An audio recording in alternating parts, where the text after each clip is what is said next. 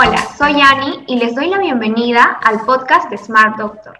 Estamos en la sección de entrevistas, espacio donde conversamos con médicos, nutricionistas y psicólogos de nuestra comunidad para brindarles a todos ustedes el mejor contenido de salud. Recuerda que con Smart Doctor puedes acceder a teleconsultas de forma rápida, sencilla y segura. Ingresa a nuestra web www.smartdoctor.pe y entérate más sobre nosotros.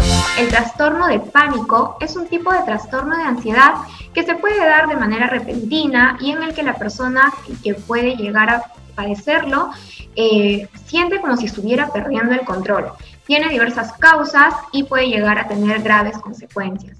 Esta patología se ha venido desarrollando también como consecuencia del confinamiento, siendo su tratamiento muy importante no solo para sentirnos mejor, sino también para identificar y cambiar los patrones de pensamiento que nos pueden conducir al pánico. Es por ello que hoy nos acompaña la doctora Matilde González, psiquiatra de Smart Doctor, quien aclarará nuestras principales dudas. Bienvenida, doctora Matilde, ¿cómo se encuentra? Bien, gracias, bienvenida y buenas, buenas tardes, ¿cómo están? ¿Qué tal, doctora? Muchas gracias por acompañarnos el día de hoy. Doctora, ¿nos podría explicar más detalladamente qué es el trastorno de pánico?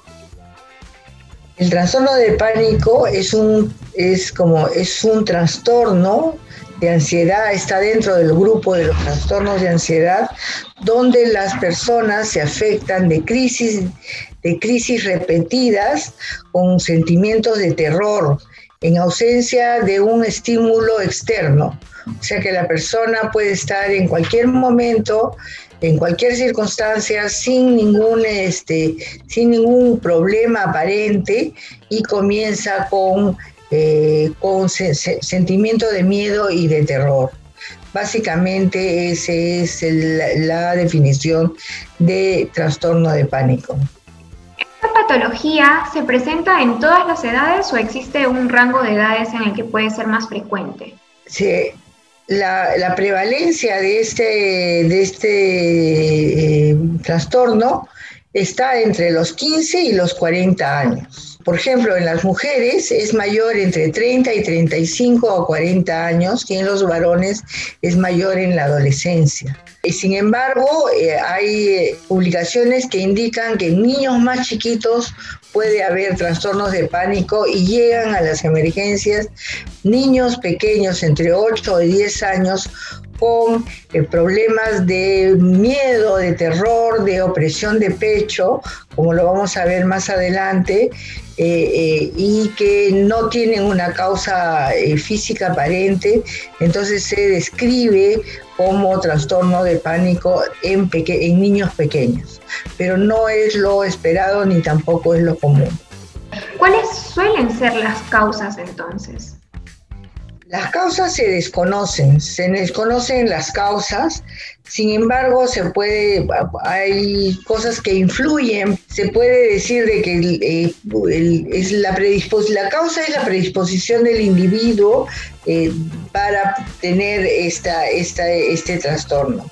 Entre las causas están la genética, o sea que en una familia se, lo, se, este, se repita esta, eh, este, este tipo de trastorno el alto nivel de estrés, ¿no es cierto? Como el confinamiento que ya lo vamos a ver después, y la característica es, es eh, que la persona sea eh, proclive a, a, las emociones y no logre, este, no, no logre resolver una, una, emoción, sino que la, la, la lleva la lleva por bastante tiempo y vuelve a aparecer en, en algún otro momento. Y ahí hay este ya y se debe también muchas veces a cambios que tenemos cambios bioquímicos en el cerebro que no necesariamente tienen que estar eh, supeditados a un problema de estrés inmediato. Claro claro.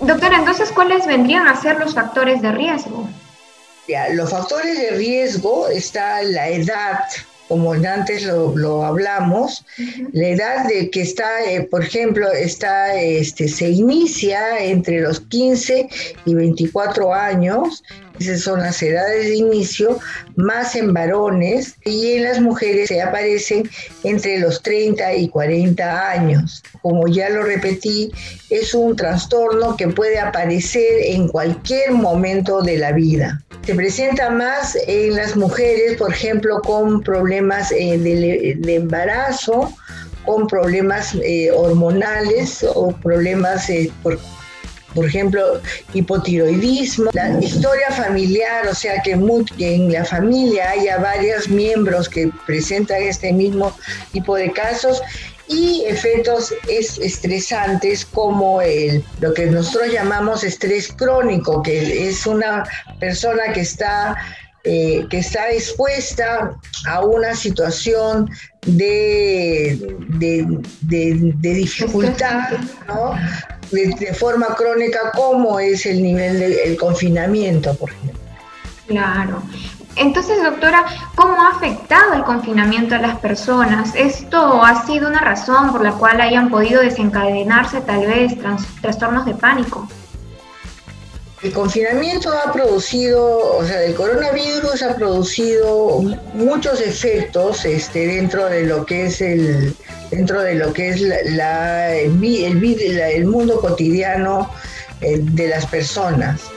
El, trastorno de pánico en sí no está descrito dentro de lo que yo he revisado. Sin embargo, lo que, lo que, lo que a mí me ha llamado la atención en, en estos últimos meses, que ya llevamos en un, a un año de, de confinamiento o de limitación de las salidas, es de que en personas que han asumido el, cambio de vida y el, meterse a sus casas, se está veo en la clínica se está produciendo trastornos de pánico.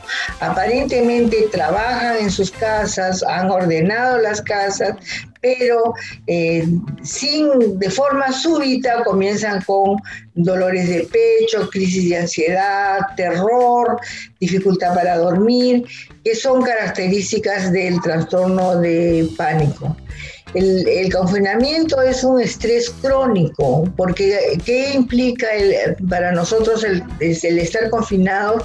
Es que haya tenido que cambiar totalmente nuestra, nuestra vida, cambiar totalmente nuestra, nuestra diversión, nuestro tipo de trabajo, el tenernos que cuidar, el manejo de la mascarilla, eh, y, eso ha tenido que, este, el miedo a ser contagiados, solo en las personas que no han tenido contacto directo con la enfermedad, porque quien ha tenido el contacto directo con la enfermedad dentro del, por ejemplo, es parte de la de este como una consecuencia del COVID, es, es, es crisis de ansiedad, con las que, en las que pueden estar el, pánico como parte de esas crisis de ansiedad y depresión y ya no y, las personas que han tenido que que son sobrevivientes eh, estas son personas sobrevivientes al covid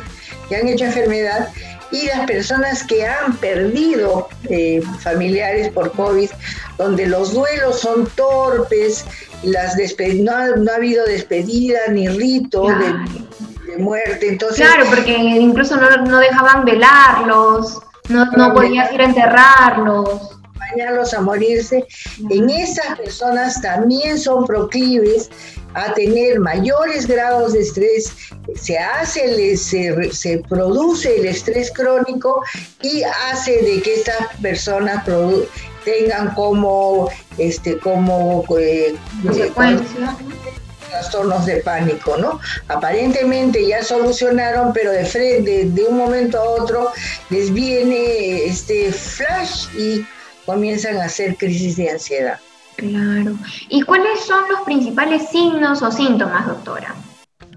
El principal signo y por lo que se caracteriza es el terror y el miedo a la muerte. Hay una sensación de muerte. Está, eh, está acompañado por latidos rápidos de corazón, dolor de pecho, opresión en el pecho, dificultad de respirar, debilidades musculares, sensación de mareos, este, transpiración, dificultades, o sea, sensación de mareo y, de, y puede hasta caerse. Eh, hay una, hay una temblores, ¿verdad? ¿Qué me decías? me dice, ¿verdad? Se puede caer al piso. Y, pero la mayor característica es de que eh, es, es, esos síntomas acompañados con la sensación de, terror. Puede haber también hormigueos, puede haber este, escalofríos, la variedad de síntomas que, que, que aparece es múltiple y, eh, sobre todo no, tienen, no están dentro de un cuadro clínico específico, sino que pueden ser un, bizarras. Depende de cada persona entonces. Depende de cada persona. Claro. Doctor, ¿y qué complicaciones puede presentar un paciente con trastorno de pánico? Bueno, el, mayor problema del trastorno de pánico es, de, es las personas presentan tipos, tipo de fobias este, específicas. Tipo, tienen muchísimo miedo a que se les vuelva a presentar, entonces hay una, hay, eh, hay miedo a salir a la, calle porque no saben en qué momento les va a presentar el, pánico, entonces este, eh, se aíslan más de lo que más, más, del, usual. Hay múltiples quejas médicas ¿no?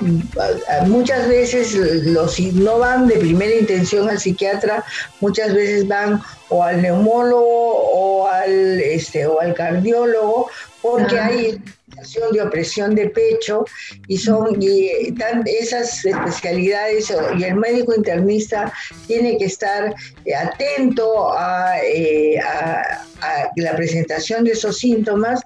Hay rechazo a situaciones sociales y bueno, hay, hay un problema con el, con el entorno porque se andan defendiendo de cualquier este eh, de cualquier dificultad entonces hace de que eh, sus habilidades o sea sus habilidades sociales se vean deterioradas. Claro.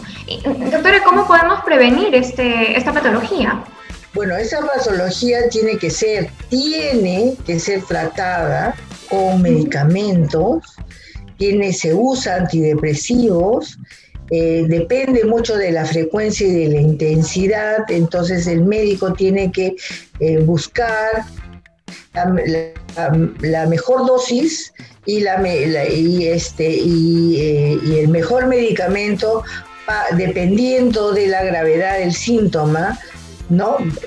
y hay, hay, cuando ya se conoce el síntoma, cuando ya se, ya, bien, ya, ya siente el, individuo que va a venir por, eh, hay ejercicios de respiración, este, hay relajación muscular que puede ayudar a, a, disminuir la intensidad del síntoma, pero sobre todo evitar este, estresores eh, como el consumo de alcohol, tabaco, café, eh, comer de forma equilibrada, eh, hacer ejercicio, o sea, tener una vida más o menos ordenada y controlada, donde se duerma bien, se coma adecuadamente, donde haya, donde haya ejercicio físico que permita al cuerpo desarrollarse y cansarse ¿no? Para poder, eh, este, para poder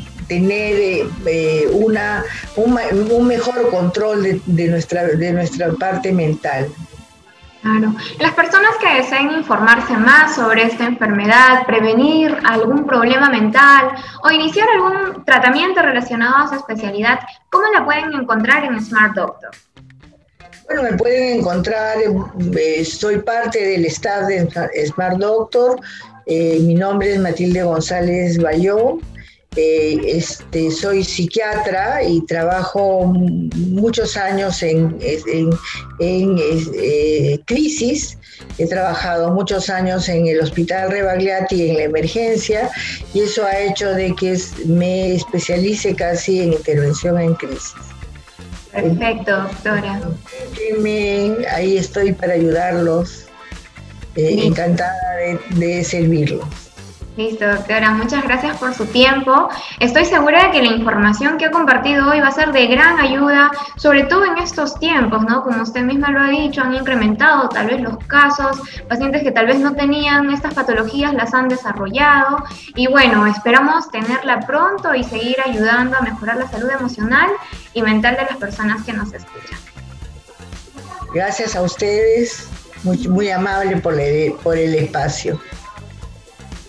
Ahora que ya sabes cómo encontrar a la psiquiatra, si aún no lo has hecho, descarga ya el app de Smart Doctor y agenda una teleconsulta con ella. Muchas gracias a todos y hasta el próximo Smart Doctor Podcast.